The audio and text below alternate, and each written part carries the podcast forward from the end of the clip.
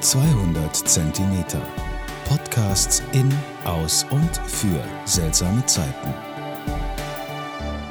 Hallo, liebe Podcast-Freunde von 200 Zentimeter.de. Heute gibt es sozusagen ein zweiter Teil von meinem Urlaub. Hier ist euer Udo Haas. Ich war ja an der grünen Grenze gewesen, an dem grünen Band. Das ist die ehemalige innerdeutsche Grenzen, Grenze zwischen Bundesrepublik Deutschland und der DDR, die ungefähr 1400 Kilometer ist oder war.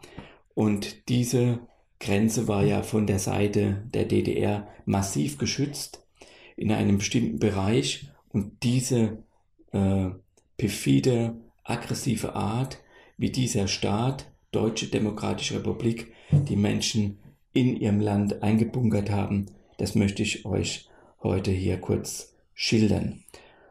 Ja, äh, bevor es überhaupt zur Grenze geht, war sozusagen ein Sperrgebiet errichtet worden, das ungefähr fünf Kilometer in die DDR reichte. Und äh, in dieses Sperrgebiet durften natürlich auch die Bürger nicht so einfach eintreten, die DDR-Bürger.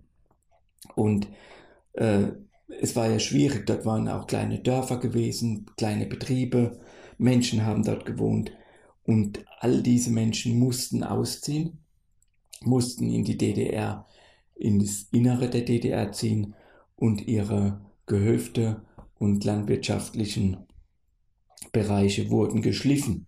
Das heißt, die Gebäude wurden geschleift. Das heißt, die wurden platt gemacht, wie man das so schön sagt. So sind viele Dörfer an dieser äh, deutsch-deutschen Grenze auf der Ostseite äh, zum Opfer gefallen. Danach, nach, also na, äh, nach diesen fünf Kilometer kam ein 500 Meter breiter sogenannter Schutzstreifen. Es war ein Schutzstreifen, der sehr überwacht war, mit über 600 Wachtürmen, mit über 1000 Erdbunker, mit Schu Suchscheinwerfer, mit über 500 Wachhunde, die äh, an solchen Schnüren und Laufbändern befestigt waren, dass die die Grenze äh, gesichert haben. Und dieser Bereich, dieser sogenannte Schutzstreifen, wurde natürlich auch von der Grenzpolizei sehr stark kontrolliert. In diesem äh, Schutzstreifen gab es der sogenannte Kolonnenweg. Das war ein Weg, der mit so äh, Platten, Steinplatten, Lochsteinplatten befestigt worden ist. Und so konnten die Menschen, die Grenzpolizisten mit Jeeps, mit LKWs immer dort entlangfahren und hatten eine sehr gute Sicht auf den Zaun und auf die Todeszone.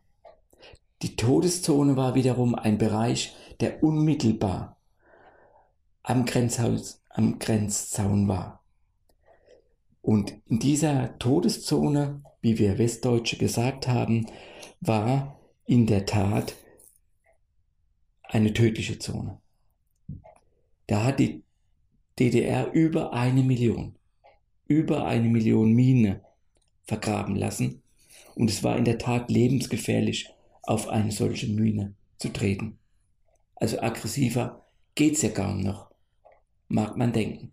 Sollte es jemand doch geschafft haben bis an den Zaun, waren aber dort noch andere Sachen, nämlich Selbsttötungsanlagen.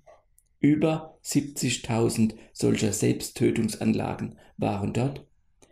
Und wenn sie einen Auslösedraht berührt haben oder irgendein Mechanismus, der am Zaun war oder kurz davor, dann sind ca. 70 bis 100 kleine Minischüsse, wie so Art Schrot, losgetreten worden und dann war sicher, dass sie da sehr schwer verletzt worden sind. Die meisten, die aber so Selbsttötungsanlagen ausgelöst haben, sind daran gestorben. Nach diesem Grenzzaun war immer noch nicht die Bundesrepublik Deutschland, war sozusagen nochmal eine Zone, den wir Westdeutsche das Niemandsland äh, gesagt haben. Aber eigentlich war dies Niemandsland noch Bereich und Hoheitsgebiet der Deutschen Demokratischen Republik. Und nach diesem Zaun hat die DDR als in Richtung DDR Schilder aufgestellt. Hier beginnt die Bundesrepublik Deutschland und manche Flüchtlinge waren so erschöpft, dass sie hinter dem Schild praktisch pausiert haben, weil sie gedacht haben, sie wären in der Bundesrepublik Deutschland, waren sie aber noch lange nicht. Nämlich erst dann sind so 20, 30 Meter weiter, ist dann so ein wirklich eine Schranke gekommen. Da war die Westdeutschland die Grenze. Zuvor war noch äh, diese Säulen, die ungefähr so dreieinhalb Meter hoch waren, äh, mit dem Schild Deutsche Demokratische Republik. Also es war in der Tat sehr gefährlich, an Flucht überhaupt zu denken, weil Republikflucht war schon seit 68 eine Straftat, die mit fünf Jahren Gefängnis belangt worden ist. Und natürlich war es auch sehr gefährlich, überhaupt an, Fl an Flucht zu denken oder darüber zu sprechen, weil die Stasi war überall. Die war im Betrieb, die war vielleicht in ihren Freunden, bei den Vereinen war sie vielleicht sogar in ihrer Familie. Und so hat die DDR sich wirklich absolut geschützt. Erst in den 80er Jahren durch einen Kredit vermittelt von Franz Josef Strauß, wo die Gegenleistung war Abbau der Selbst, äh, Selbsttötungsanlagen und der Minen, Abbau der Minen, wurde die Grenze nicht mehr so aggressiv. Aber sie blieb dennoch eine tödliche Grenze. Ja, wenn Sie bis hierher durchgehalten haben, sage ich Ihnen mal Danke, dass Sie zugehört haben. Mir ist es deswegen wichtig, weil das ein Teil der deutschen Geschichte ist, von West- und von Ostdeutschland. Und es ist immer gut, auch mal zurückzuschauen, weil wir können daraus lernen. Zum Beispiel, wenn man zurückschaut, dass zum Beispiel Demokratie und auch die Freiheit keine Selbstverständlichkeit ist. Das sind immer wieder Dinge und Freiheiten, die wir uns selbst wieder immer wieder dafür eintreten und vielleicht sogar erkämpfen müssen.